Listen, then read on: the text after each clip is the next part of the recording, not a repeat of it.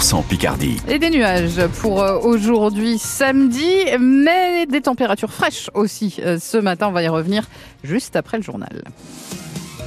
Jeanne Dossé, face à la colère des agriculteurs, les annonces de Gabriel Attal peinent à convaincre. Le Premier ministre a présenté euh, plusieurs mesures hier soir, avec euh, notamment la plus emblématique, la suppression de la hausse de la taxe sur le gazole non routier. On trouve aussi une simplification des normes, des aides d'urgence, des sanctions contre les industriels qui ne respectent pas la loi Egalim, cette loi qui vise à protéger la rémunération des agriculteurs. Mais face à ces annonces dans la Somme, Guillaume Haine, agriculteur à Moilin près de Péronne, reste très J'espère que ce ne sera pas que des paroles, mais j'attends les actes. S'il fait tout ce qu'il dit, oui, pourquoi pas, mais j'attends les actes maintenant. J'ai l'impression qu'il a quand même compris enfin nos attentes, c'est-à-dire euh, bah, nos surcharges administratives, le, gasoil non routier, bah, les avances d'aide PAC. Il répond à la colère maintenant.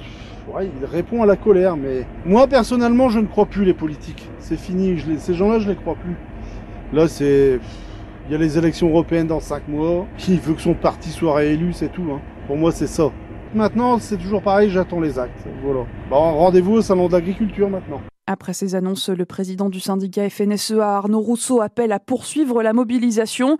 Dans le sud-ouest hein, les agriculteurs indiquent vouloir continuer leur barrage. En revanche, c'est levé au niveau de la 64 en Haute-Garonne. C'est là que des, une pardon, des toutes premières actions avaient démarré la semaine dernière. Du côté de la mobilisation en Picardie ce matin, dans la Somme, les barrages installés hier, notamment sur l'A1 dans le secteur de Péronne, sont levés. En revanche, ça continue dans l'Oise. Deux autoroutes restent bloquées ce matin. L'A1 toujours entre Sonlis et Resson-sur-Mat et l'A16 entre la région parisienne et Hardivillé au nord de Beauvais. La préfecture de l'Oise prévoit ces changements de circulation pour tout ce samedi. La loi immigration promulguée après les censures du Conseil constitutionnel. Le texte officiellement publié ce matin au journal officiel, les préfets connaissent les premières instructions pour appliquer cette loi. Pour rappel, jeudi soir, 35 des 86 articles ont été retoqués par le Conseil constitutionnel, notamment ceux sur les quotas migratoires annuels, ou encore le durcissement de l'accès aux aides sociales pour les personnes étrangères. La droite, qui avait proposé la grande majorité de ces mesures, avec l'appui de l'extrême droite, évoque, je cite, un coup d'état de droit de la part du président Emmanuel Macron. Bientôt, une nouvelle usine à l'est d'Amiens, l'entreprise amiénoise Tiamat, qui est spécialisée dans la fabrication de batteries nouvelle génération. Elle va s'installer dans la zone industrielle Jules Verne.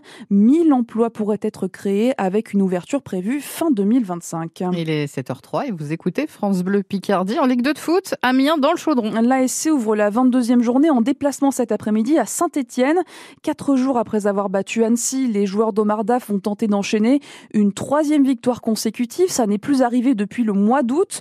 La mission sera compliquée face à des Verts, sixième du classement, qui remontent la pente et ont même l'objectif de monter en Ligue 1. Ajoutons à ça le décor Geoffroy Guichard, un stade mythique et le public chaud bouillant. Tout ça pourrait peser sur la rencontre, François Sauvestre.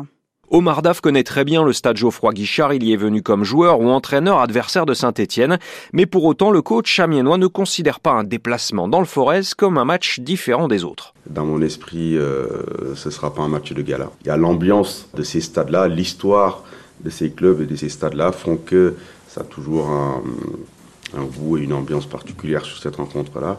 C'est toujours plaisant voilà, de jouer dans cette ambiance-là. Je pense que quand on joue au football, c'est surtout pour euh, vivre ce genre d'émotion. Donc ouais, c'est toujours plaisant d'aller jouer dans ce stade. Mais pour l'entraîneur que je suis, euh, il y a trois points à prendre. Le jeune milieu de terrain Wengen a un peu moins d'expérience dans le chaudron, mais il était là en mars dernier lors du match nul un partout contre les Verts. Pas question pour lui non plus de trop mythifier le stade Geoffroy Guichard. Non, c'est un match euh, comme un autre. C'est que c'est une bonne équipe, c'est qu'ils ont un gros public aussi, qu'ils vont pousser fort et ils seront à la maison. Mais ça reste quand même un, un match normal. Un match reste un match. C'est une bataille et ça sera le plus fort qui va gagner. Et même si le contexte sera très différent cet après-midi et que Saint-Etienne a repris du poil de la bête, Owengen rappelle aussi qu'à l'aller, en décembre dernier, c'est Amiens qui l'avait emporté à la licorne. Euh, Saint-Etienne, Amiens essai à vivre à partir de 14h45 pour l'avant-match sur France Bleu Picardie avec Mathieu Dubrul évidemment au commentaire. L'ASC qui va pouvoir compter sur le retour de Kylian Caibou qui revient de suspension. En hockey sur glace, Amiens revient pour sa part de Gap avec une belle victoire 4 à 3 hier soir, mais pas le temps de souffler pour les Gothiques qui reçoivent demain soir Grenoble au Coliseum. Et puis un mot de handball avec l'équipe de France masculine qui est en finale de l'Euro. Ce sera contre le Danemark demain soir. Bleus ont éliminé hier soir en demi-finale la Suède 34 à 30 après prolongation.